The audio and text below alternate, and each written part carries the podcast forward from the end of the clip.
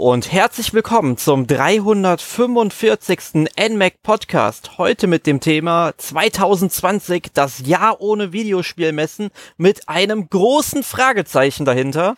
Mein Name ist Erik und um dieses Thema zu besprechen, habe ich mir Verstärkung aus unserer Redaktion geholt und das wäre zum einen der Arne. Hallo Arne. Halli, hallo, guten Abend. Und zum anderen den Sören. Hi Sören. Ja, guten Tag zusammen. Ich würde auch mal sagen, wir fangen ohne großes bliblablub einfach mal an, über das Thema zu sprechen. Und einleitend würde ich euch einfach mal fragen, wie sind denn eure allgemeinen Erfahrungen mit Videospielmessen? Habt ihr zum Beispiel die Gamescom im letzten Jahr besucht? Arne, mach doch mal den Anfang. Bliblablub. Ah, jetzt habe ich doch gemacht. Ah, schade. Ähm, ja, ich war tatsächlich die letzten Jahre fast immer auf der Gamescom. Ich kann mich nicht erinnern, dass ich sie mal ausgelassen hatte. Die Games Convention habe ich tatsächlich nie besucht, bin aber, glaube ich, beim ersten, bei der ersten Gamescom schon dabei gewesen und seitdem dort. Ähm, Ansonsten habe ich die E3 immer so latent verfolgt, weil die gab's halt und dann tauchten plötzlich News auf. Und die Tokyo Games Show, das war ja früher auch noch so ein, so ein größeres Ding, äh, so am Rande eben auch, weil da halt auch so ein paar News rübergeplättert sind. Aber andere Messen tatsächlich als die Gamescom habe ich nicht besucht. Wie sieht denn deine Erfahrung aus, Sören?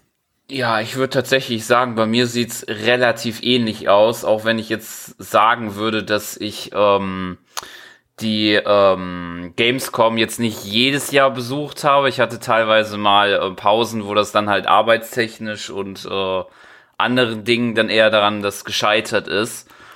Ähm, ansonsten noch äh, E3 auch ziemlich oft live verfolgt und dementsprechend auch die letzten zwei Jahre ähm, war ich dann auch mit äh, bei Nintendos äh, Anschlussveranstaltungen, äh, wo wir auch schon mal oder oft ja auch immer von Videos unter anderem berichtet hatten, nämlich das Post-E3-Event. Ja, das war immer eine coole Sache, glaube ich. Da wäre ich auch ja. gerne mal dabei gewesen. Habt aber den langen Weg, was heißt langer Weg? Das sind vielleicht 250 Kilometer bis Frankfurt von hier. Aber den Weg habe ich dann doch nicht auf mich genommen. Ähm, da ich mir halt gedacht habe, hey, auf der Gamescom sehe ich die Spiele ja dann sowieso, dann halt zwei Monate später. Und die Gamescom habe ich tatsächlich auch seit 2009, also seit der ersten Gamescom immer besucht. Zur Games Convention, die es davor gab. Also vielleicht für die jüngeren Zuhörer, die Games Convention war im Grunde ähm, die Vorreiterin zur Gamescom, die war damals in Leipzig. Da wollte ich auch gerne mal mit einem Kumpel hin. Wir hatten dann auch mal geschaut äh, mit Hotel und so weiter, aber haben es dann dann irgendwie doch sein gelassen, weil sich das dann mit Terminen und so weiter bei uns immer gebissen hat. Und dann haben wir halt gesagt, nee, lassen wir es dann doch lieber.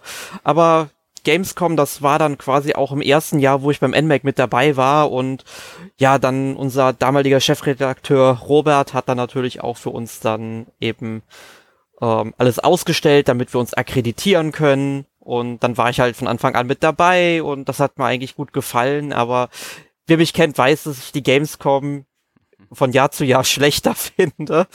Und ähm, diese Gamescom wäre für mich, sag ich mal, wieder was Besonderes gewesen, da es die erste Gamescom seit 2009 gewesen ist, die außerhalb der Ferien stattgefunden hat. Mhm. Und es wäre halt nicht so voll geworden, aber dann kam uns ja so ein klitzekleiner Virus dazwischen. Und das hat halt dazu geführt, dass wir dann auch keine E3 hatten und die Tokyo Game Show findet ja auch nicht so statt, wie sie hätte stattfinden sollen. Und die letzten beiden genannten Messen, die habe ich dann auch immer verfolgt. Die E3 natürlich mit den ganzen Pressekonferenzen oder man müsste eher sagen, es sind ja richtige äh, Shows, die man dann aufgezogen hat. Es waren ja keine reinen Konferenzen. Ähm, und halt die Tokyo Game Show, da hat man dann eben auch am Rande immer noch äh, vieles mit aufgeschnappt auf den ganzen Newsseiten, die es so im Internet gibt. Aber äh, wir haben es ja eben schon gesagt, wir befinden uns momentan in einer Pandemie und das hat halt dazu geführt, ähm, dass die Videospielmessen, die 2019 noch ganz normal stattgefunden haben, in diesem Jahr nicht stattfinden können. Was ich auch ein bisschen schade finde, weil es wäre, glaube ich, ein recht spannendes Jahr auch geworden mit den Messen, da uns ja zwei neue Konsolen bevorstehen. Wie habt ihr das denn so wahrgenommen durch die Pandemie, dass jetzt natürlich die Messen wegfallen? Seid ihr dadurch enttäuscht? Also enttäuscht würde ich jetzt nicht unbedingt sagen. Irgendwann war es halt als schon sozusagen äh, absehbar, weil ja doch äh, sehr vieles jetzt äh, nicht dieses Jahr stattfindet in dem Umfang, wie man es wahrscheinlich geplant hätte, aber. Ich finde es tatsächlich eine ganz spannende Geschichte, diese wegfallenden Messen, weil die Messen natürlich im, in, in, den letzten Jahren immer mehr an Bedeutung verloren haben. Also die E3 beispielsweise, da haben immer Leute, äh, Leute sag ich schon, die, die Firmen ähm, Events drumrum veranstaltet, um da nicht mehr sein zu müssen. Dass Sony nicht auf die E3 kommt, stand schon vor deren ähm, äh, Löschung, wie, wie, wie heißt das hier auf Deutsch? Ähm, Absagen, äh, stand es schon fest, dass Sony nicht zugegen sein wird. Ähm, und auch andere, andere Messen haben in den letzten Jahren einfach gewaltig große Publisher verloren. Also auf der Gamescom letztes Jahr beispielsweise war Blizzard nicht mehr zugegen und die hatten irgendwie immer eine halbe Halle gemietet. Ähm, und andere, andere Hersteller eben auch nicht mehr. Und deswegen wäre das eine spannende Frage gewesen, wie sie das in diesem Jahr mit den Messen machen. Nun haben wir nun diese Pandemie und äh, die hat diese Entscheidung quasi für uns getroffen. Denn die Messen haben ja alle mehr oder minder gar nicht mehr stattgefunden. Äh, jetzt so, so ein bisschen online, die Gamescom Now, jetzt gerade dieser Tage, als der Podcast erscheint. Ähm, und ansonsten, ähm, ja, ich frage mich, ob sie, wenn die Pandemie denn mehr oder minder vorbei sein sollte, äh, ob sie dann wiederkommen. Und ich habe da echt große Zweifel. Das ist eine sehr spannende Frage, die wir heute auch mal so ein bisschen äh, diskutieren werden. Was ich halt ähm, spannend fand, war, sag ich mal, auch diese ganze Chronik des Virus jetzt nochmal so in der Retrospektive zu verfolgen. Also es begann ja tatsächlich am 1. Dezember 2019 bereits, wo dann der erste erkrankte äh, Corona-Patient eben äh, bekannt wurde und dass die ersten Medienberichte dann auch erst am 31. Dezember, also 30 Tage später ungefähr, oder ziemlich genau 30 Tage später dann eben bekannt wurde und dann noch ein Monat später gab es dann die ersten Fälle in Deutschland und am 11. März 2020 ähm, hat die Weltgesundheitsorganisation dann auch den Ausbruch der Pandemie erklärt, wodurch dann auch das öffentliche Leben auch bei uns durch unsere Regierung dann eben also einmal durch die Bundesregierung, dann durch, durch die Landesregierung natürlich, dann immer weiter eingeschränkt wurde, was ja auch gut und richtig ist, das muss man auch ganz klar sagen an der Stelle. Ja. Was ich interessant fand, ähm, am 11. März, also am selben Tag, wo dann eben äh, das ganze Spektakel zur Pandemie erklärt wurde, wurde auch die E3 gecancelt, aber die Gamescom begann dann tatsächlich noch mit dem Kartenvorverkauf und äh, das fand ich dann doch sehr optimistisch, muss ich sagen, von der Köln-Messe. Ähm, und das unterstützt halt irgendwie auch so meine Meinung von ähm, der ganzen Köln-Messe, dass die nicht wirklich in der Lage sind, eine Messe ordentlich planen zu können. ähm, das muss ich halt einfach mal so sagen. Das habe ich, aber ich meine, das ist für die auch nichts Neues, das sage ich denen jedes Jahr. ähm, das, das fand ich dann doch schon sehr mutig und da habe ich mir auch gedacht, ganz ehrlich, Leute, in zwei, drei Wochen werdet ihr die dann auch absagen müssen und so ist es ja dann auch gekommen. Aber ähm, gehen wir dann erstmal auf die E3 ähm, ein. Die sollte ja ursprünglich vom 9. bis zum 11. Juni 2020 stattfinden, wurde dann halt drei Monate vorher gecancelt. Und wie Anna das schon richtig gesagt hatte, Sony wollte der E3 ja schon wie 2019 fernbleiben. Nintendo hatte ja eine Direct geplant, wie sie es jetzt in den letzten Jahren immer machen, also auch keine riesige Show mehr. Mhm. Microsoft hätte die Bühne auf jeden Fall genutzt, um, sag ich mal, die neue Xbox vorzustellen, wen sie halt interessiert. Und wäre halt, sag ich mal, dann zumindest, sag ich mal, aus der Sicht von Microsoft vielleicht interessant geworden. Ähm, für uns natürlich auch, weil Nintendo hätte sicherlich irgendwie schon mal einen großen Titel für das Weihnachtsgeschäft ankündigen müssen, womit sie da ein bisschen gegenhalten. Und da die E3 ja so nicht stattfinden konnte, gab es im Zeitraum vom 13. Juni bis zum 12. Juli, also über einen Monat hinweg, mehrere verschiedene Veranstaltungen. Also, ähm, welche habt ihr davon mitbekommen? Habt ihr davon welche gesehen? Gute Frage. Doch, die von Ubisoft habe ich gesehen. Da gab es ja irgendwas geschenkt, oder? Ja, es gab, glaube ich, Watch Dogs 2 für den PC geschenkt, meine ich. Und ansonsten habe ich von den Shows keine mitgekriegt. Nur die ganzen News, die dabei rausgefallen sind, da habe ich halt ein paar von, von mitgekriegt. Es war auch wenig dabei, was mich als Nintendo-Spieler interessiert hätte tatsächlich. Ja. Ja, so ging's mir eh nicht. Ich glaube, wenn, dann habe ich auch, glaube ich, auch nur nebenbei, glaube ich, wenn ich was anderes gemacht habe, ich das nur so nebenbei am Laufen. Ich glaube, Ubisoft und was EA da äh, gezeigt hat, aber da muss man ja nicht so, ähm, das ist ja nicht überraschend, dass da ja nicht so viel kam. ja, ich muss halt auch sagen, ich habe dann immer nur so vereinzelte Sachen aufgeschnappt. Also wenn wir jetzt mal auf die PC Gaming Show zu sprechen kommen, womit das ja am 13. Juni anfing. Ich meine, da hätten sie dann Persona 4 Golden äh, für den PC angekündigt. Das fand ich halt ganz cool. Ich meine, ich habe das Spiel zwar für die PlayStation 2 und für die PlayStation Vita, aber das werde ich mir dann bestimmt auch noch für den PC irgendwann nochmal gönnen, ein drittes Mal. Ähm, aber da sieht man halt schon, wie wenig ähm, für uns Nintendo-Spieler dann schon dabei gewesen wäre. Ich glaube, Mafia wurde auch noch Gameplay so ein klein bisschen gezeigt, also zum Remake, was jetzt im September erscheint, wo ich auch sehr heiß drauf bin.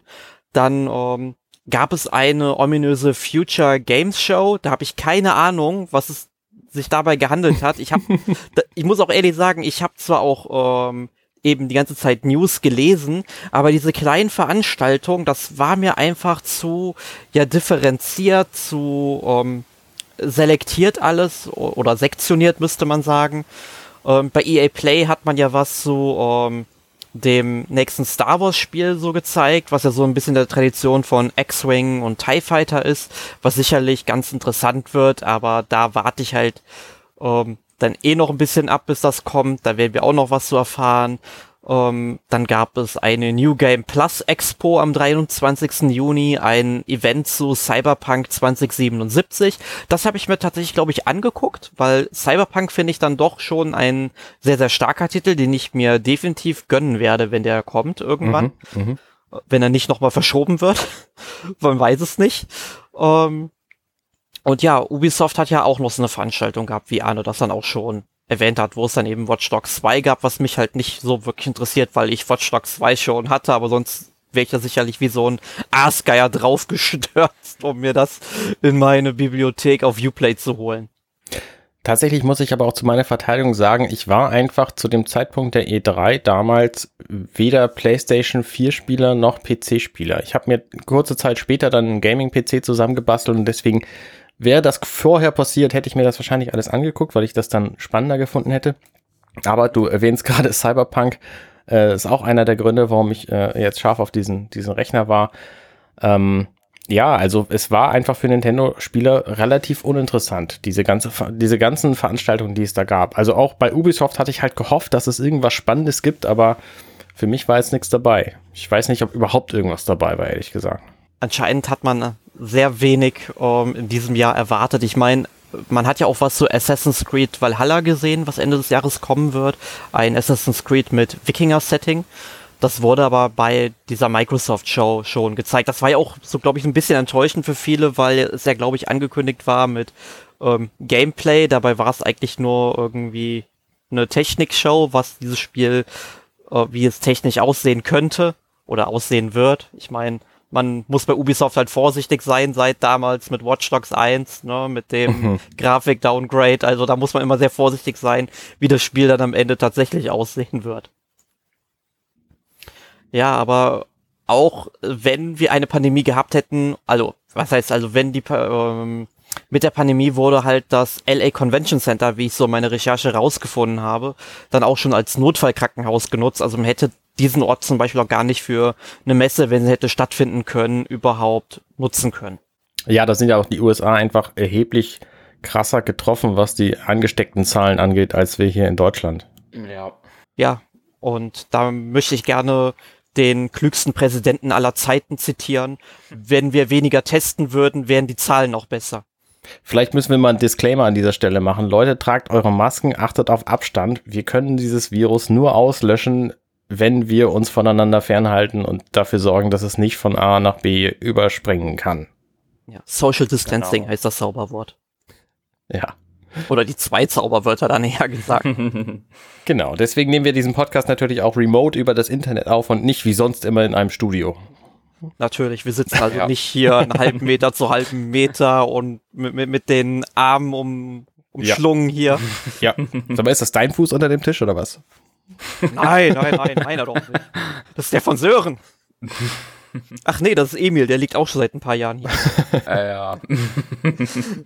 Gut. Ähm, aber dann würde ich sagen, springen wir einfach mal von den USA zurück nach äh, Deutschland, wo die Zahlen definitiv besser sind als den USA. Hier wird, glaube ich, auch wesentlich besser damit umgegangen, muss man auch ganz klar sagen, was ich auch gut finde. Und bei uns ist es ja aktuell so geregelt, dass ich glaube bis einschließlich August keine Großveranstaltung stattfinden darf. Ich weiß gerade gar nicht, ob es mittlerweile dann noch verlängert worden Ich ist. glaube, bis Oktober ist neuester bis Stand. Oktober. Okay.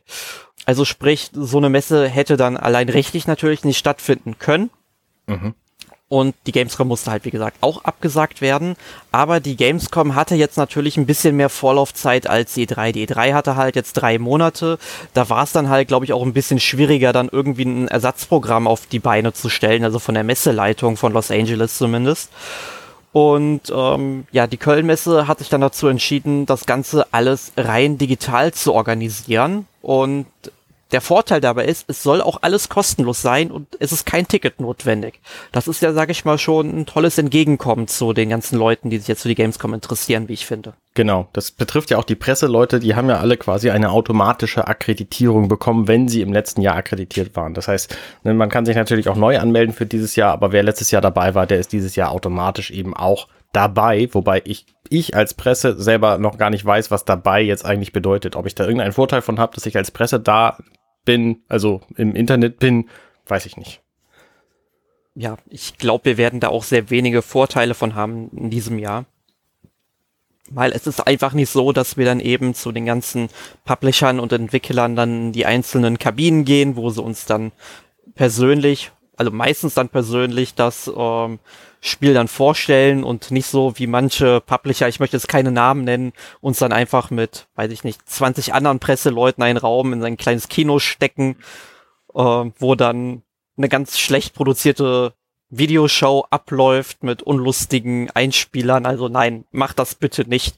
Ich schiele nach Österreich, aber mehr möchte ich jetzt an der Stelle auch nicht sagen. Lieber nicht, nein. Nein, nein. Aber ihr wisst, wenn, wenn ihr einer von euch zuhört, ihr wisst Bescheid, dass das nicht cool ist. Also das war in den Jahren davor wesentlich besser.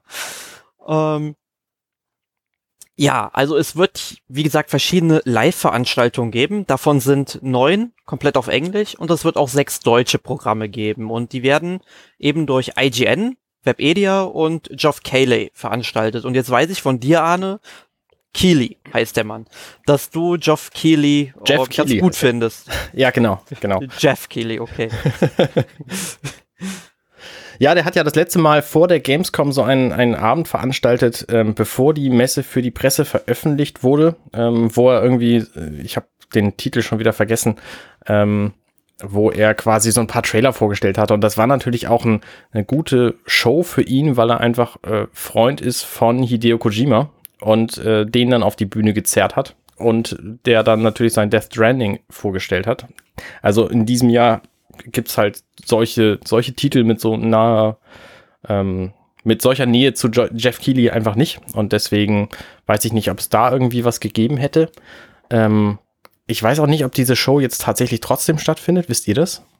Also es soll ja eine Opening Night Live mit ihm geben. Richtig, so hieß es. Genau, und die Gamescom verspricht hier, in Anführungszeichen habe ich das extra mal gesetzt, ich habe jetzt wirklich zitiert, zahlreiche Weltpremieren und wieder in Anführungszeichen spannende Neuheiten. Also ich bin selbst gespannt, was sie da bringen werden. Also ich kann mir gut vorstellen, dass wir da schon ein paar Neuheiten sehen werden, aber ich glaube, es ist ein bisschen überspitzt formuliert von der Messe. Also ähm, es wird sicherlich nicht in dem Umfang sein, wie wir das immer hoffen.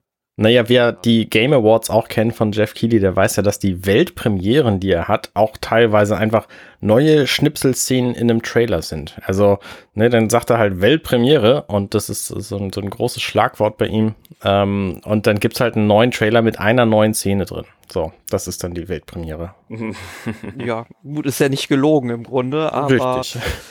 es ist sehr großzügig ausgelegt. Ja. Was haltet ihr denn von den anderen Shows, die es auf der Gamescom da geben wird? Ähm, schwierig. Also, ich denke, mm, es kommt drauf. Also ich denke, es ist halt ähm, breit gefächert und ich glaube, ähm, äh, nicht alles wahrscheinlich ähm, ist im großen Interesse, aber es ist wahrscheinlich halt, wie gesagt, ein breites äh, Spektrum. Es gibt Indies, es gibt äh, Talks mit Entwicklern beispielsweise, Interviews und ich denke, das ist relativ mh, hm, äh, allumfassendes Showformat, so wollte ich das sagen. Mir fehlen die Worte. also ich könnte mir vorstellen, dass es durchaus spannend wird, die Daily Show jetzt ähm, mit den Highlights aus Formaten, so keine Ahnung, was das für Formate dann sein sollen. Ähm, die lohnt sich bestimmt zu gucken, weil das wahrscheinlich keine 24-Stunden-Sendung ist jeden Tag, sondern, was weiß ich, eine halbe Stunde vielleicht, ähm, wo dann eben zusammengefasst wird, was für den deutschen Markt interessant ist. Awesome Indies, ja, ne, Indies, da, Erik, da bin ich so ein bisschen bei dir. Es sind, sind vielleicht nicht so ganz spannend meist. Ähm, und das äh, Studio, da finde ich tatsächlich, ähm, das finde ich tatsächlich am interessantesten mit, glaube ich, weil da nämlich Entwickler befragt werden zu ihren neuen Spielen.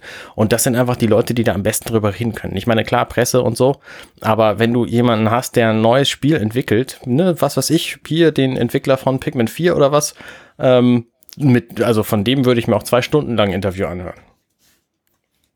Ja, das, das sehe ich genauso wie du, Arne. Also bei den Indie-Titeln, da bin ich meistens sowieso raus, weil mich das meiste davon einfach nicht interessiert. Da gibt's immer mal ein paar Spiele, die ich dann ganz interessant finde, die beobachte ich dann auch und oft teste ich die dann auch gerne mal, aber es ist in den letzten Jahren dann doch schon entscheidend weniger geworden, was da alles so kommt. Und da finde ich es dann auch interessanter, mal einfach mal so ein Gespräch mit einem Entwickler anzuhören, wie er interviewt wird, wo dabei dann auch Gameplay gezeigt wird. Also ich denke mal, da bekommt man die besten Einblicke und man kriegt, glaube ich, da auch einen besseren Einblick ins Spiel, als wenn man sich einfach nur einen Trailer anschauen würde, weil ein Trailer, gut, da siehst du halt Spielszenen, du weißt, was das Spiel dir bietet, aber du weißt nicht, warum ist das so entwickelt, warum hat man sich darauf konzentriert.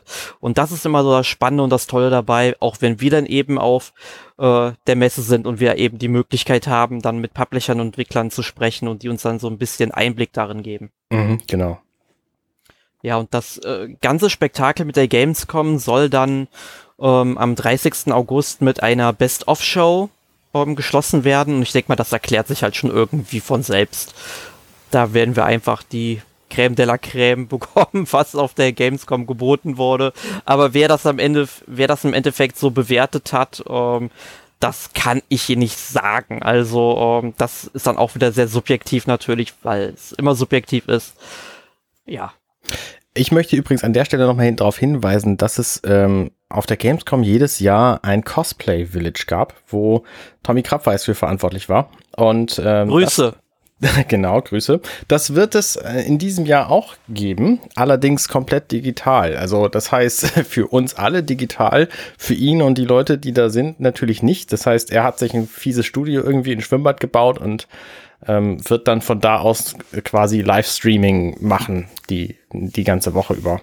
Also jetzt quasi, wo ihr das hört.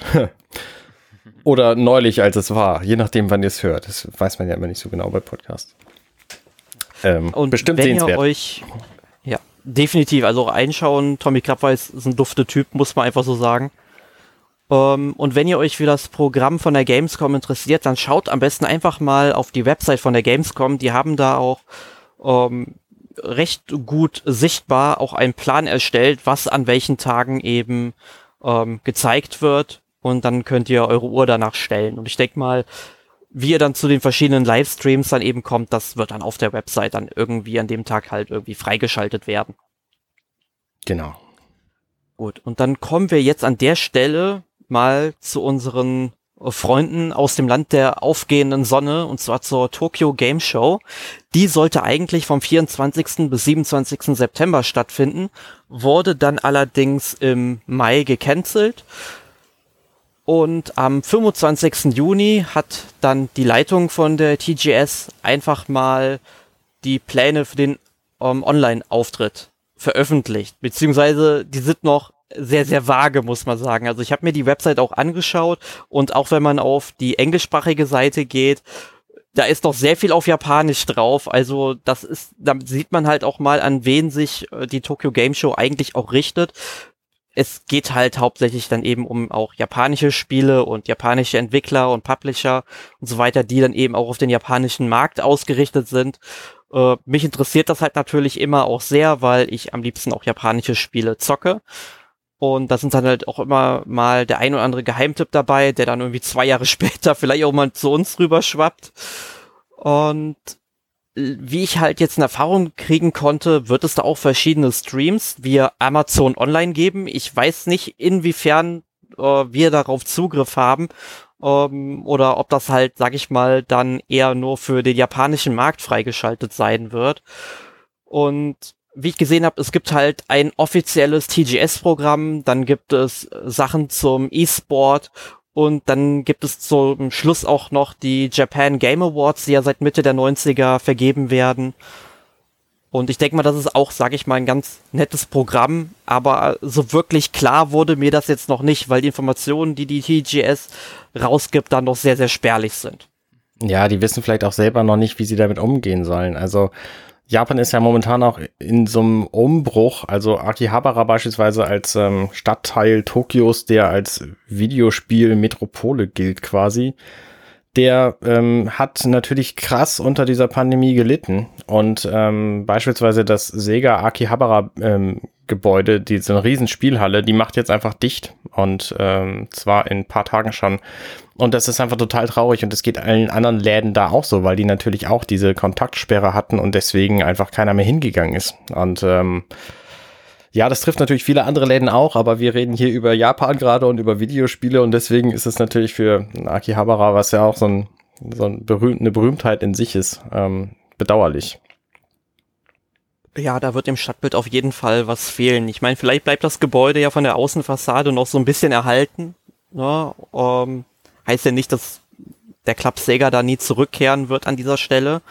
Ähm, aber es sieht halt erstmal so aus, weil es wird ja sicherlich dann auch irgendwie noch einen Nachmieter geben, der da rein möchte. Und ich denke mal, die Mieten sind in Tokio auch nicht gerade günstig. Mhm. Ähm, also da wird sich auf jeden Fall noch groß was verändern, auch was halt eben die ganze Videospiellandschaft dort angeht. Ja, also da wissen wir einfach von der Tokyo Game Show jetzt auch nicht, was wir zu erwarten haben. Aber ehrlich gesagt, ähm, viele nicht nur in Japan erschienene Titel wurden da sowieso nicht vorgestellt. Also, äh, dass Nintendo da irgendwelche Dinge ähm, präsentiert, ich erinnere mich nicht, dass da irgendwas Relevantes bei rumgekommen wäre in den letzten Jahren. Nee, Nintendo war auch, soweit ich in Erinnerung habe, nicht auf der Tokyo Game Show vertreten oder zumindest schon sehr, sehr lange nicht mehr. Aber auch andere Hersteller, die dann für Nintendo irgendwas produzieren, wüsste ich jetzt halt auch nichts. Also.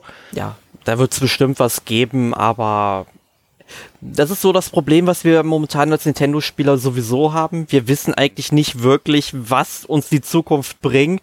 Die einzigen Neuigkeiten, die wir halt haben, eine Übersicht, ist das, was wir halt im eShop sehen, dass halt irgendwann No More Heroes 3 kommt. Dass, äh, wir, wir wissen, ein Metroid Prime 4 ist eine Entwicklung, aber das wird sich noch ein paar Jahre ziehen, glaube ich. Und äh, wir müssen, da, Moment, Moment, Moment. Wir müssen dazu sagen, wir nehmen am Sonntag auf, bevor der Mittwoch ist, wo diese Folge online geht. Wir wissen noch nichts über Nintendo Direct in dieser Woche zum Zeitpunkt der Aufnahme. Ich bitte dich, Arne. Die Gerüchte kommen doch mittlerweile wöchentlich. Irgendwann muss es ja mal zutreffen. Ja, und am Ende kommt's dann wieder eine, kommt dann wieder eine Partner-Showcase, wo fünf Minuten was von einem Partner gezeigt wird. Ja, ich, ich meine, das ist dann, sag ich mal, für diese ganzen Indie-Entwickler oder für, für die, ähm, sag ich mal, andere Firmen, die dann eben was zu Nintendo veröffentlichen, ja, eine super Plattform, was vorzustellen, keine Frage. Finde ich auch gut, dass Nintendo das anbietet. Aber wenn wir mal ehrlich sind, wir kaufen eine Nintendo-Konsole für die Nintendo-Titel in erster Linie. Und da sollte Nintendo halt schon jetzt Pandemie hin oder her gucken, dass sie halt irgendwie zumindest mal, wenn nicht vielleicht mit so einer Nintendo Direct, sondern dann auch meinetwegen einfach mit einer Pressemitteilung einfach mal sagen, was sie so in Entwicklung haben und dass sie das zu einem späteren Zeitpunkt halt auch noch richtig vorstellen würden. Einfach nur damit, sag ich mal, einmal wir als Spieler beruhigt werden und andererseits, dass die Aktionäre auch mal Ruhe geben, weil die müssten doch langsam auch mal Panik bekommen. Ich finde das total mutig, dass du ausgerechnet in diesem Podcast dich darüber aufregst, dass es, äh, dass es nichts zu wissen gibt, wo wir möglicherweise zum Zeitpunkt der Veröffentlichung schon mehr wissen. Ich meine, die Gamescom ist einfach ein berühmtes, berühmtes Datum und deswegen wäre das nicht unwahrscheinlich, dass Nintendo da irgendwas sagt. Abgesehen davon ist September auch der Monat, wo Mario 35 Jahre alt wird. Und es sind verschiedene Controller schon angekündigt von verschiedenen Firmen, die Anfang September kommen. Also die Wahrscheinlichkeit, dass im September irgendwas Mario Relevantes auf der Switch erscheint, ist extrem hoch. Ja, also ich bin ja mal gespannt. Also wenn wir eine Direct bekommen, dann werden wir ja nächste Woche Sonntag sicherlich wieder hier sitzen und darüber diskutieren. Das, da da ja. freue ich mich schon drauf, ja. ja, also stay tuned da draußen. Dann würde ich aber sagen, kommen wir langsam mal zu unserem Fazit beziehungsweise unserer Analyse unserer heutigen Ergebnisse mit einem Vorausblick auf das Jahr 2021. Man hat ja am Anfang bei dir, Arne, schon rausgehört, dass du so ein bisschen skeptisch bist, wie sich diese ganze Messelandschaft entwickeln wird. Ja, ich glaube tatsächlich, dass es weiter bei den Daten bleiben wird. Also Anfang Juni ist ein relativ be berühmtes Datum inzwischen für viele Veröffentlichungen. Und auch die, die Gamescom hat jetzt den August quasi publik gemacht ähm, dafür. Deswegen denke ich, dass es in den Zeiträumen, wo die Messen bislang waren, wieder was geben wird. Ob wir aber wieder so Großveranstaltungen ähm, vorfinden werden, wo die Leute hingehen, ähm, um irgendwelche Spiele anzuspielen. Also ich meine, dieses Jahr hat ja jetzt mit diversen ähm, Demos für zum selber runterladen und so gezeigt, dass es nicht unbedingt nötig ist, auch um Spiele anzuspielen, auf so eine Messe zu gehen. Und deswegen glaube ich, dass wir das Messen es in Zukunft echt schwer haben werden. Also ich muss für mich tatsächlich sagen, ich vermisse das. Diese lauten, bunten Hallen, wo einfach wahnsinnig viele Leute sind, die das gleiche gut finden wie ich, nämlich natürlich Fortnite. Ähm, du bist doch eher. Nein, ich mag tatsächlich die Atmosphäre von der Gamescom sehr gerne und würde ver vermisst sie auch in diesem Jahr schon. Ich wäre gerne wieder hingegangen. Ähm, auch um Leute zu treffen, ist es natürlich erheblich besser vor Ort jemand äh, vor Ort zu sein ähm, gerade auch irgendwie im, im Pressebereich oder im, im haptischer im Entwicklerbereich natürlich noch viel mehr. Äh, ja, schade. Also ne, ich habe letztes Jahr zum Beispiel da die Menschen von Janky getroffen, die den Bluetooth-Adapter gemacht haben und das und das äh, Covered Dock. Fantastisch. Also ne, das wäre mir sonst nie passiert, weil die würden nicht nach nach Hamburg kommen, wo ich wohne und ich fliege bestimmt auch nicht nach ich habe keine Ahnung, wo die herkommen. wie, wie siehst du das denn, Sören? Siehst du das ebenfalls so apokalyptisch wie Arne? Differenziert, würde ich sagen. Also, wenn ich so auch so auf meine Vergangenheit betrachte, es war schon ganz schön, die Leute zu treffen, ab und zu und auch durch die Hallen mal zu spazieren, aber es hat doch auch auf die Dauer mich angestrengt ich kann es mir noch vorstellen, dass es irgendwann kommt, nur vielleicht nicht mehr so ganz in dem Extrempunkt. Also ich würde auch noch wahrscheinlich sagen, dass es äh, die Gamescom vielleicht noch eher mehr wieder an die Vergangenheit anknüpfen könnte, als vielleicht die anderen zwei wie e E3 und Tokyo Game Show. Nur ähm, aktuell würde ich jetzt auch noch äh, sagen, äh, sofern es jetzt auch noch nicht äh, Behandlungsmöglichkeiten gibt, äh, glaube ich, wird es sowieso schwer, weil ich glaube nicht, dass man äh, mit den normalen Möglichkeiten, die man jetzt halt so hat, da wirklich sicherstellen kann, dass das äh, hygienisch funktionieren könnte. Ja, also ich denke, es hängt auch sehr viel davon ab, wie sich das mit der ganzen Pandemie erstmal entwickelt. Ähm, wenn wir halt in einem Jahr immer noch keinen funktionierenden Impfstoff haben, wovon wir, sage ich mal, im Worst-Case-Szenario einfach mal davon ausgehen sollten, ähm, weil sowas halt erstmal Zeit in Anspruch nimmt und auch unglaubliche Geldmittel verschlingt. Man glaubt gar nicht, wie teuer so eine Forschung ist. Wenn wir halt so nächstes Jahr noch die Pandemie haben, dann werden die Messen sowieso mal wieder ein ähm, Online-Großaufgebot auffahren müssen, um halt noch irgendwie dann in den Jahren darauf relevant zu sein. Sollte die Pandemie überwunden sein, also ein großes sollte mit einem Ausrufezeichen in Klammern dahinter, dann kann ich mir schon vorstellen, dass die Messen nächstes Jahr wieder gewohnt stattfinden werden. Ob sie die Größe in den Letz aus den letzten Jahren nochmal annehmen werden, ist zweifelhaft. Zumindest sag ich mal bei der E3, die kämpft ja sowieso so ein bisschen ums Überleben in den letzten Jahren und dann haben sie auch angefangen, auch mal so einen Tag für das normale Publikum zu öffnen, um halt, sag ich mal, eine Publikumsmesse wie die Gamescom zu werden. Ich glaube, da würde der Trend bei der E3 auch hingehen. was ich, sage ich mal, aus ähm, Sicht von Journalisten halt dann schon ein bisschen beklagenswert finde irgendwo, weil ich würde mir zum Beispiel auf der Gamescom dann schon wünschen, an einem Presse- und Fachbesuchertag eben keine normalen Besucher ja. zu sehen. Mhm. Am liebsten hätte ich auch gern noch einen zweiten ähm, äh, Pressetag, ja, mhm. oder einen Tag wirklich nur für die Presse und wo keine Fachbesucher da sind, weil im Endeffekt müssen die auch ihren journalistischen Auftrag irgendwie gewissenhaft ausführen können. Und das funktioniert auf der Gamescom, zumindest in den Publikumshallen, in den letzten Jahren schon lange nicht mehr. Ähm, und es ist halt nicht immer so, dass man auch immer einen Pressetermin bekommt, weil die Gamescom lässt natürlich auch immer mehr Leute zu und ich finde es eigentlich auch gut, dass mehr Leute auf die Messe kommen grundsätzlich. Aber das Problem ist, es muss halt irgendwo auch mal gesagt werden, hey, wir haben einfach keine Kapazitäten mehr. Und ähm, du kriegst halt nicht unbedingt immer bei den Publishern und Entwicklern, bei denen du gerne einen Termin hättest, einen Termin. Dann könntest du Glück haben, dass du das Spiel in den Publikumshallen anspielen kannst. Geht aber nicht, weil 3000 kleine Kiddies vor dir rumstehen, das auch spielen wollen. ne? Ich meine, klar, die haben natürlich auch ihr Recht, das zu spielen, wenn die da reingelassen werden. Und die sollen es ja auch spielen. Das ist ja auch der Sinn von so einer Publikumsmesse. Aber es torpediert halt unseren journalistischen Auftrag. Und das finde ich bei der Gamescom immer so schade.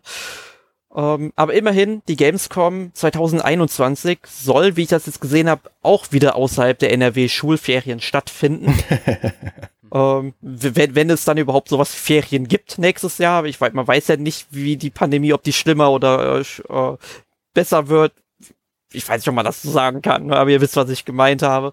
Ja. Ähm, aber ich glaube, am ehesten, wo wir die wenigsten Veränderungen erleben werden, wird tatsächlich die Tokyo Game Show sein. Ich glaube einfach, die Japaner sind da sehr traditionell veranlagt. Die sagen, wir machen das jetzt schon seit 25 Jahren so oder seit wann es die auch gibt. Ich glaube, die gibt es seit Mitte der 90er und ähm, ziehen das dann halt auch weiter so durch erstmal. Und ich glaube, ich, ich glaube, da werden wir, sag ich mal, die wenigsten Veränderungen sehen.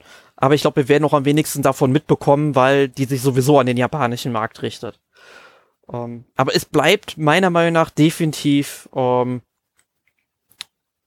spannend und aber ich denke mal, auf lange Sicht gesehen werden die Messen schon um ihre Existenz irgendwo kämpfen müssen, weil Arne, du hast am Anfang von hier unseres Fazits auch schon klar gesagt, durch das Angebot von Demos und eben durch diese verstärkten Online-Auftritte, die wir ja auch schon in den letzten Jahren hatten.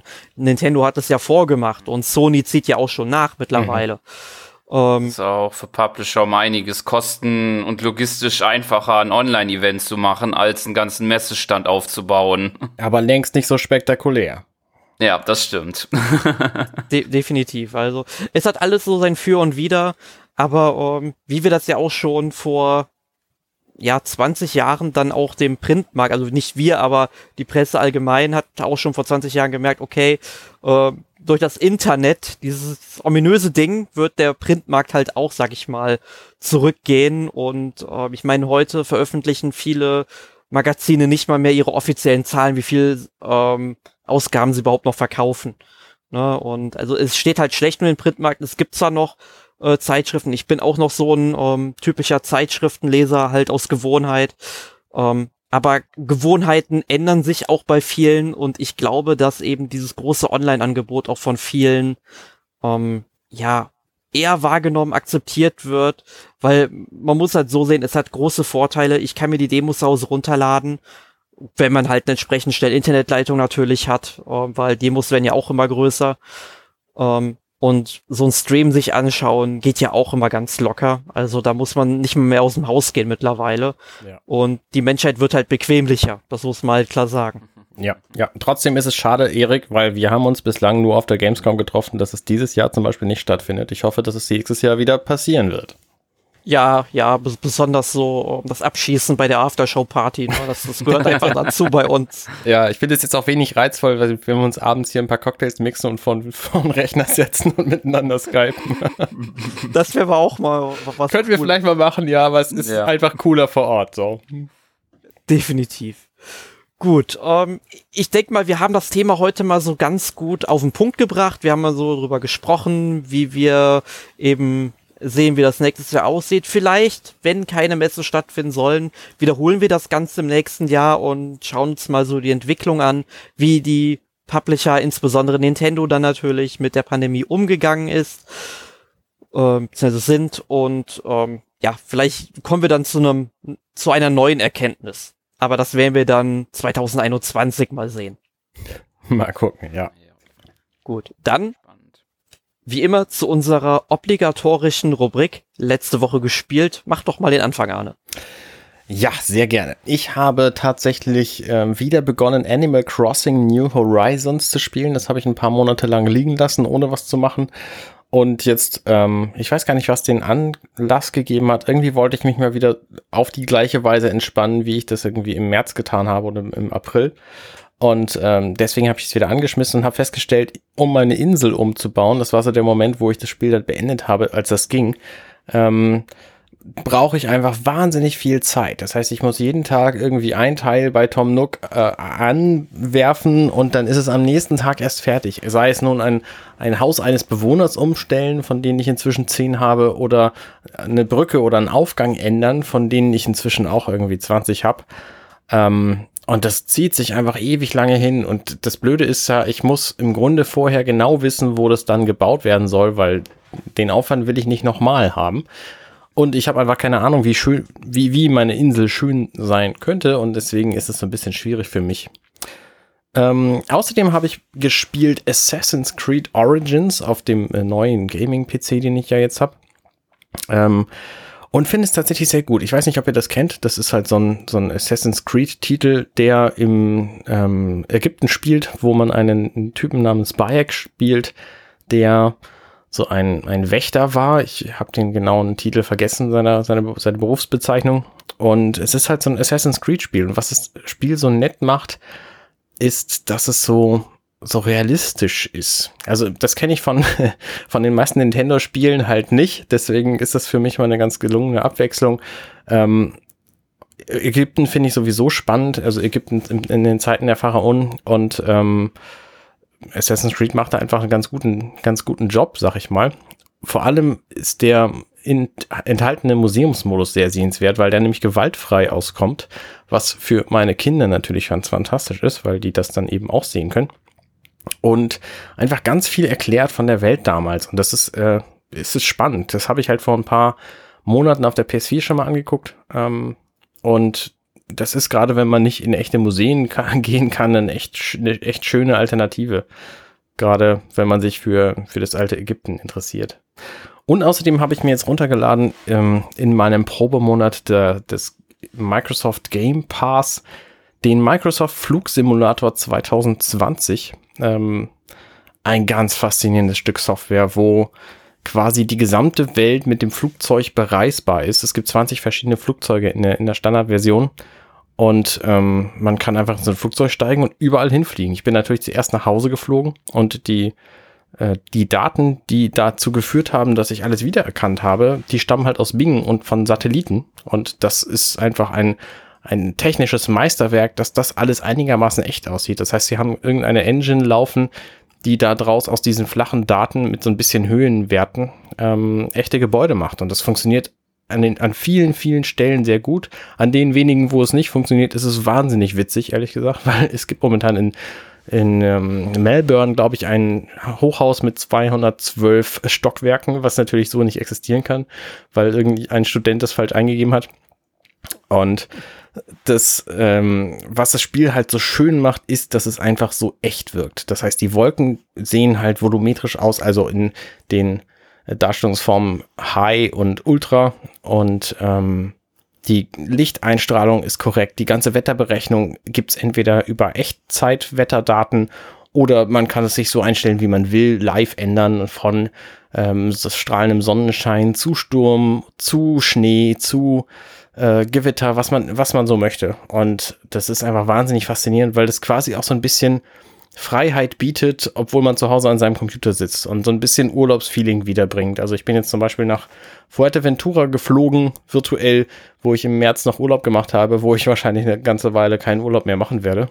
Ähm, ja, das ist einfach ein, ein sehr interessantes Stück Software und ich bin gespannt, was sie in den nächsten zehn Jahren ähm, da so zutun werden, weil sie, weil Microsoft hat angekündigt, dass sie ähm, das sehr lange unterstützen werden. Das ist halt mit dem Vorgänger äh, Flugsimulator X, glaube ich, hat es geheißen, ähm, der ist vor 14 Jahren erschienen und halt hat halt regelmäßig Updates bekommen.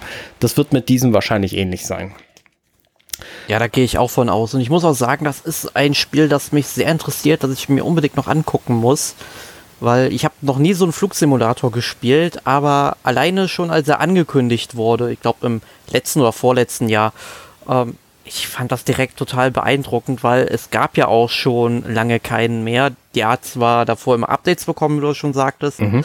ähm, aber jetzt halt mal so ein brandneu mit einer hübschen Optik und das sieht wirklich sehr, sehr schön aus auf den Screenshots alleine. Ich kann mir das halt gar nicht vorstellen, wenn ich das bei mir hier zu Hause mal spielen sollte und dann einfach aus meinem Zimmer die Welt erobern kann, in ja. Lüften zumindest. Also ja. das ist, glaube ich, schon sehr atemberaubend.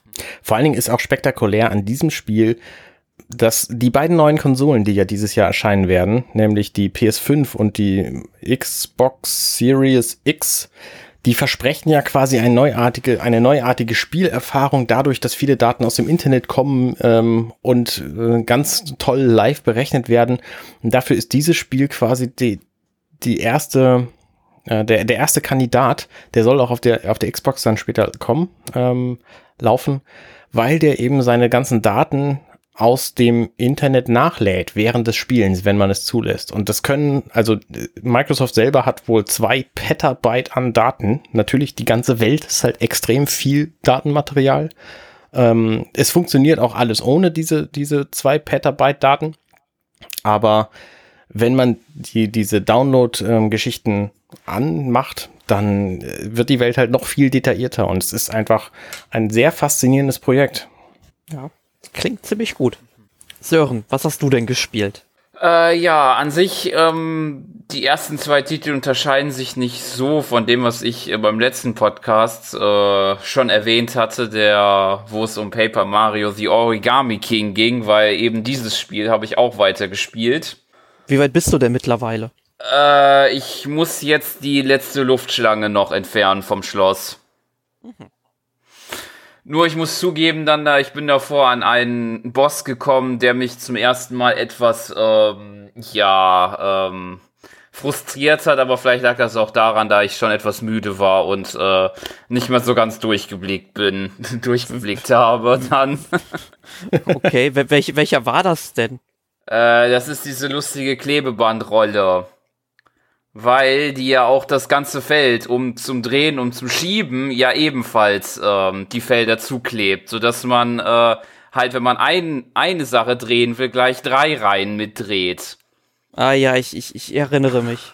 Und da ähm, muss man schon ein bisschen geistig ähm, doch ein bisschen auf Zack sein, was ich an dem Zeitpunkt nicht war, glaube ich. ja, ich, ich, ich glaube, da muss man, darf man nicht müde sein, um den zu schlagen. Ja. Er war schon was knifflig. Ja, das stimmt.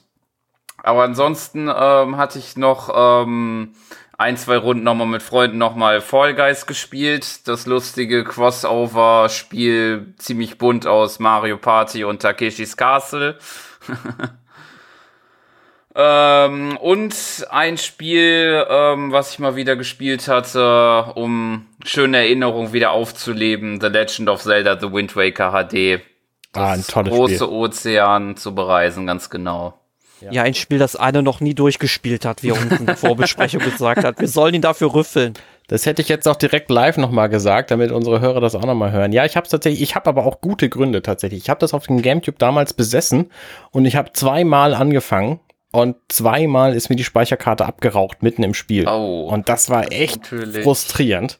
Und dann habe ich es jetzt auf der Wii U natürlich als, als HD-Version nochmal gemacht und da war einfach diese Suche nach den Fragmenten so ätzend, dass ich währenddessen aufgegeben habe und dann irgendwas Spannenderes gespielt habe tatsächlich. Also da hänge ich tatsächlich drin. Ähm, ich habe es noch nie durchgespielt. Ich plane das immer noch irgendwann zu machen, aber es gibt halt auch immer wieder andere neue Spiele, die einfach spannender sind.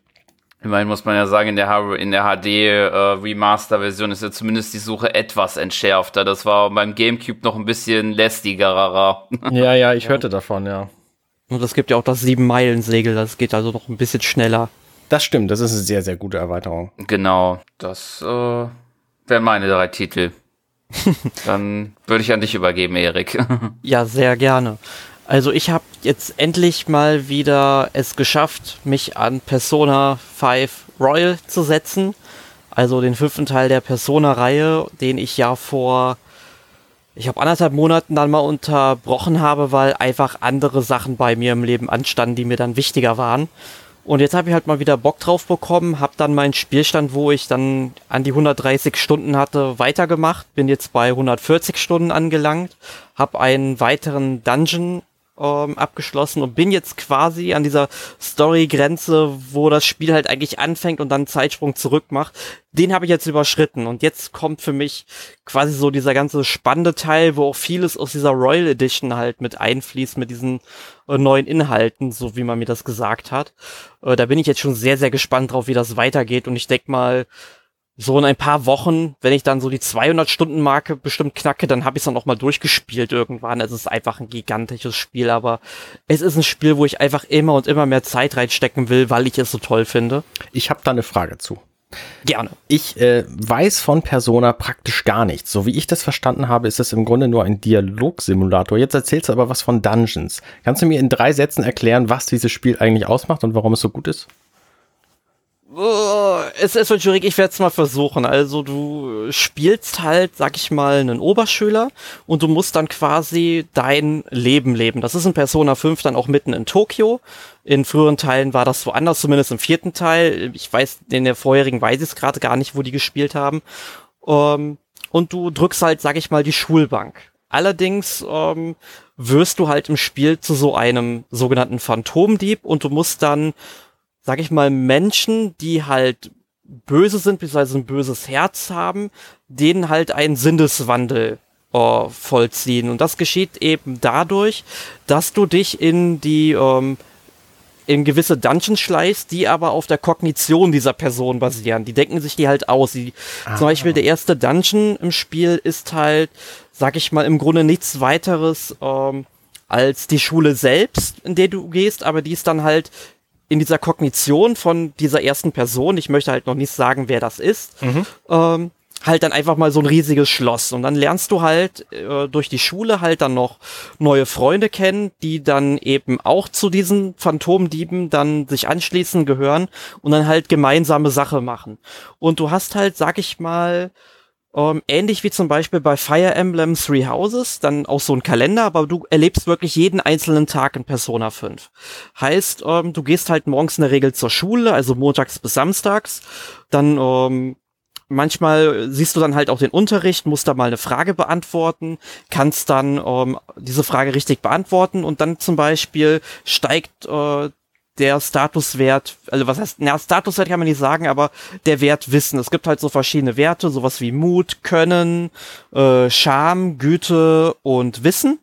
Und je besser du in diesen Punkten bist, desto mehr Möglichkeiten hast du dann auch, äh, diesen verschiedenen ähm, oder verschiedenen Charakteren, einmal halt deinen Freunden, die dann dadurch halt, wenn du dich viel mit denen unterhältst, viel mit denen triffst und rumhängst, dann eben ihre, ähm, ja, ihre Statuswerte verbesserst oder die neue Talente erlernen. Und dann gibt's halt noch Nebenfiguren, die du halt überall in Tokio dann triffst. Also du kannst dann auch mit der Bahn von einem Ort zum anderen fahren und mit denen dann eben rumhängen. Da gibt es eine Wahrsagerin, eine Reporterin, ähm, alles Mögliche gibt's da. Und du bekommst halt, wenn du dich mit denen unterhältst, dann ähm, ja, neue Boni und so weiter. Und du, ähm, und dann erstreckt sich halt da durch dann eben so eine Handlung. Und das ist halt eines der besten Rollenspiele, die es einfach mal gibt, muss man sagen. Ne? Also auch vor allem aus den letzten Jahren.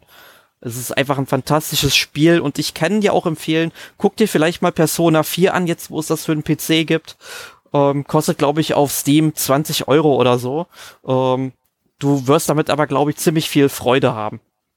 Vielen Dank für diese drei Sätze Zusammenfassung.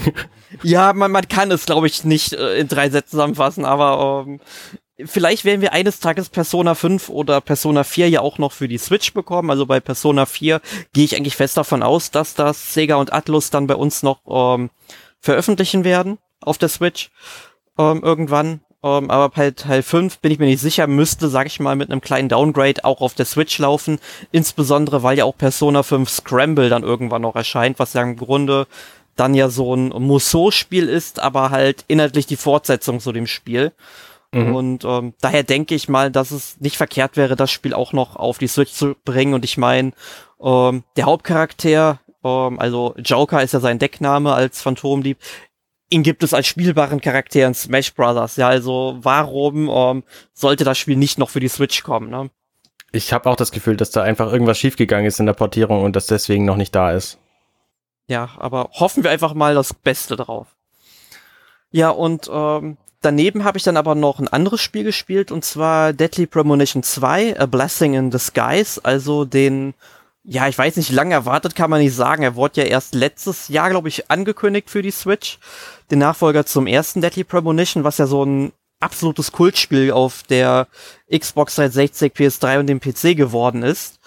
Was halt, ähm, ja, quasi so eine Detektivgeschichte ist. Und jetzt habe ich mich da an den zweiten Teil mal so ein bisschen reingefuchst und während mir die ganzen Charaktere auch schon wieder gefallen und auch die Handlung, muss ich halt echt sagen, also, also Technik, oh, oh, oh, oh, oh, das ist so ein wirklich so ein zweischneidiges Schwert. Also in den Innenräumen, da läuft das Spiel wirklich sehr gut und auch butterweich meistens. Aber sobald du dann die Oberwelt betrittst, ja, also die, die Open World, ne, erstmal, du hast eine ganze Minute Ladezeit, bis die wieder lädt, ne? Und das wirklich jedes Mal, wenn du ein äh, ähm, Haus verlässt, ne? Uff. Und das, das, das ist hart. Also ich meine, ähm, ich meine, Lego City Undercover hat's mit zweieinhalb Minuten dann teilweise schon auf die Spitze getrieben auf der Wii U. Und das hat's, glaube ich, auch auf der Switch nicht viel besser gemacht. Ähm, aber ganz, ganz im Ernst, und du musst halt relativ häufig ähm, sag ich mal, aus einem Gebäude raus und rein. Ne? Und ich meine, die Bildwiederholungsrate, die ist mittlerweile ganz passabel, will ich sagen, nach einem Patch, der kam. Also Michael hat ja schon angedeutet, das war echt katastrophal. Er konnte es einfach nicht mehr spielen. Er hat Krämpfe bekommen, er hatte Schmerzen. Und ich, ich bekomme ja jetzt schon langsam Schmerzen. Ähm, da hoffe ich einfach, dass da noch ein weiterer Patch kommt, der die Ladezeiten dann auch noch verkürzt. Also das, das darf halt nicht sein, weil das Spiel schon sag ich mal, aussieht wie zu ganz, ganz frühen PS3-Zeiten. Das sieht halt auch teilweise echt noch wie so ein PS2-Spiel aus, so ein bisschen, weil du hast auch super viele Pop-Ups draußen in der offenen Welt und ähm, manche Texturen sind dann auch, ja, sehr verwaschen. Und einmal, ähm, man hat ja auch kein Auto mehr, mit dem man rumfährt, man hat jetzt ein Skateboard, also das wird halt im Spiel auch erklärt, warum man das hat, das ist total bescheuert, aber ähm, ähm, dann ist es halt so, dass einfach mal die Straße ein bisschen höher ähm, äh, modelliert oder textuiert wurde als, sag ich mal, der Rasen nebenan. Du siehst, dass die Straße an einer Stelle einfach ein bisschen höher als der Rasen schwebt und du kannst einfach von dem Rasen nicht auf die Straße zurück und musst dann halt einen anderen Weg finden. Und da denke ich mir einfach, das kann doch nicht sein. Und ähm, dann muss ich sagen, wo ich heute dann erstmal die Schnauze voll hatte, war so ein total dämlicher Game Design Schnitzer, wie ich finde in diesem Spiel ist es möglich, wenn du dich nicht regelmäßig äh, wäschst unter der Dusche oder ähm, du dir keinen neuen und keinen neuen Anzug anziehst, du bist ja so ein FBI-Agent, ähm, dann kommen halt die Fliegen, die um dich herum schwören. Das heißt also, okay, du bist halt schmutzig, du solltest dich mal waschen, weil die Leute das nicht so geil finden. Und ich finde es halt auch ganz cool, wenn du da mit den Leuten redest, die halten sich dann auch irgendwie die ähm, ähm, Hand vor dem Mund und vor die Nase und meinen, oh, hier, hier stinkt aber irgendwas, riechst du das nicht auch, ne? Ähm, das ist halt, sag ich mal, zwar ein total interessantes ähm, Feature, aber du kriegst dann halt direkt auch schon eine Geldstrafe dafür, weil du quasi die öffentliche Ordnung damit halt so, so eine äh, Gestankbelästigung der eben auflegst und sowas. Und dann war es halt so, ich musste jetzt für einen Quest, es gibt ja auch so Montag bis Sonntag, also die verschiedenen Tage. Ich habe in diesem Spiel zwei Tage verbracht. Ich bin jetzt in der ersten Woche am Mittwoch und um halt für eine Hauptquest ähm, da weiterzukommen, muss ich mir in einem Laden Reis mit rotem Boden besorgen. Denkt man sich, okay, ist jetzt nicht so schwierig. Aber dieses Restaurant macht eben Reis mit roten Boden nur montags. Heißt, ich musste erstmal ins Hotel gehen und dann erstmal so fünf Tage am Stück schlafen. Und weil das halt so ein Luxushotel ist, kostet eine Nacht einfach mal 130 Dollar. Dann waren die Fliegen bei mir. Ne? Heißt, ich wollte mich waschen. Ging nicht, weil die Dusche kaputt ist. Es gibt halt so ein Quest, dass die Dusche repariert werden muss. Sprich, dann gehe ich also äh, äh, erstmal zum Concierge. Erst einmal, das Lustige war, wir hatten 13.48 Uhr. Und mit dem Concierge kann man erst ab 14 Uhr reden, um diesen Quest weiter zu verfolgen. Aber in Innenräumen geht die Zeit nicht weiter. Heißt, ich musste erst rausgehen. Und draußen vergeht die Zeit unglaublich langsam. Ich glaube, so alle zehn Sekunden geht eine Minute Ingame-Zeit rum, ja. Also da kann man sich vorstellen, wie lange so ein Tag dauert, ne? Also 14 Uhr wieder zurück Und dann sagt er mir, ja, das ist bis nächste Woche erledigt. Hallo, willst du mich, denke ich mir so, willst du mich verarschen? Und dann meint er so, ja, wenn es schneller gehen soll, dann soll man doch bitte in den zweiten Stock gehen, das Ventil selbst rumdrehen. Denke ich, okay, ist eine alte, ist ein alternativer Lösungsvorschlag, dann muss der Handwerker nicht kommen, ne? Erstmal, der Dialog vorbei, kriege ich erstmal eine Geldstrafe. Ganz im Ernst, wollt ihr mich verarschen? Ich meine, ich kann ja verstehen, dass ich andere Leute eben äh, da nicht mit belästigen darf, aber verdammt nochmal, der ist dafür verantwortlich, dass der das Hotel da sauber hält und so weiter. ne? Also gehe ich in den zweiten Stock hoch, drehe irgendwie dieses Ventil rum, gehe dann zurück und dann sagt er mir in der Dusche, ja nee, das hat jetzt doch nichts geholfen, müssen wir doch auf den Handwerker warten. Und, und ich denke ich denk einfach, nee, Leute, nee, ich warte jetzt sicherlich nicht die ganze Zeit da ab, bis die Zeit halt ähm, abgelaufen ist. Ich meine, klar, man könnte sich natürlich auch Zigaretten besorgen und wenn man halt raucht, vergeht die Zeit halt schneller. Ist halt günstiger, aber man muss halt das immer und immer wieder machen und zwischen 12 Uhr, na, also zwischen Mitternacht und 6 Uhr morgens kommen dann halt diese ganzen Geister halt aus ihrem Versteck, ja, und wollen einen mit diesen riesigen Scheren, also der Entwickler hat einfach zu viel äh, Clock Tower damals gespielt, ähm, halt umbringen und wie gesagt, die Zeit vergeht halt super langsam und man müsste sich dann halt irgendwo einen sicheren Rückzugsort suchen und sowas. Also ich denke einfach nur, es hackt. Also das, ich meine, vielleicht bin ich der, ist das in der Entwicklung nicht aufgefallen, dass sowas vorkommen kann. Ähm, aber ähm, nee, nee, Leute, äh, ich war echt sauer, deswegen habe ich es ausgemacht und jetzt will ich mal äh, überlegen, wie ich das am besten regle, ne? oder euch vielleicht ein früheres Safe-Game lade, weil der irgendwie die letzten zehn äh, Auto-Safe-Games bleiben automatisch gespeichert, also daher sollte das kein großes Problem sein, aber ihr seht, was ich für ein Problem mit diesem Spiel momentan habe. Ja, ja, Persona 5 ist plötzlich sehr reizvoll, oder? Ja, ja, eben. Das habe ich dann auch gemacht danach. Direkt, da direkt eine Stunde weitergespielt. Ja. Aber äh, zu Deadly Premonition werden wir demnächst auch noch mal einen Podcast machen. Da werde ich diese Geschichte bestimmt auch wieder erzählen. Also stay tuned, was ich da noch für Erfahrungen sammle. ähm, aber ich denke mal, an dieser Stelle können wir uns dann für heute auch verabschieden. In der nächsten Woche geht es mal wieder um Final Fantasy, denn die Veröffentlichung von Final Fantasy Crystal Chronicles ähm, Remastered steht kurz bevor. Before, ne? Und das kommt ja jetzt, glaube ich, in dieser Woche, wo ihr den Podcast hört, für die Switch raus, wenn mich das nicht täuscht. Äh, vielleicht auch die Woche darauf, ich weiß es gerade nicht. Äh, nee, muss ja dieser Woche sein. Und da reden wir einfach mal über die ganze Crystal Chronicles Reihe, beziehungsweise das Crystal Chronicles Franchise im Final Fantasy Franchise. Ähm, und da gab es ja dann doch, ich weiß nicht, fünf, sechs Spiele, die wir da besprechen können. Ich glaube, das machen Alex und ich, wenn ich da richtig informiert bin. Aber das hört ihr ja dann nächste Woche auch raus. Gut, ähm, in diesem Sinne bedanke ich mich, dass ihr wieder so lange durchgehalten habt mit unserem Podcast. Über eine Stunde ist er wieder geworden. Und äh, ich bedanke mich dann auch bei euch beiden, dass ihr mit mir dieses Thema hier aufgenommen habt. Sehr gerne. Genau. Und ähm, ja, wenn ihr da draußen noch irgendwelche Fragen habt oder Anmerkungen, wie ihr das vielleicht seht mit dem Jahr 2020, wie eure Prognose aussieht für 2021, schreibt es uns in die Kommentare. Wir werden da sehr gerne mit euch wie immer drüber diskutieren. Und dann würde es uns natürlich freuen, wenn ihr auch nächste Woche wieder einschaltet, wenn wir dann über Final Fantasy reden. In diesem ja, ich, Sinne. Ich, ich, muss jetzt leider auch äh, direkt los. Äh, könnt ihr vielleicht meine Tasse mit wegräumen? Ja, ja. Ja. Aber trink vorher zumindest hier die Plörre aus. Das mag ja keiner außer dir. Jo, bis denn. Tschüss. Ciao, ciao. Tschüss.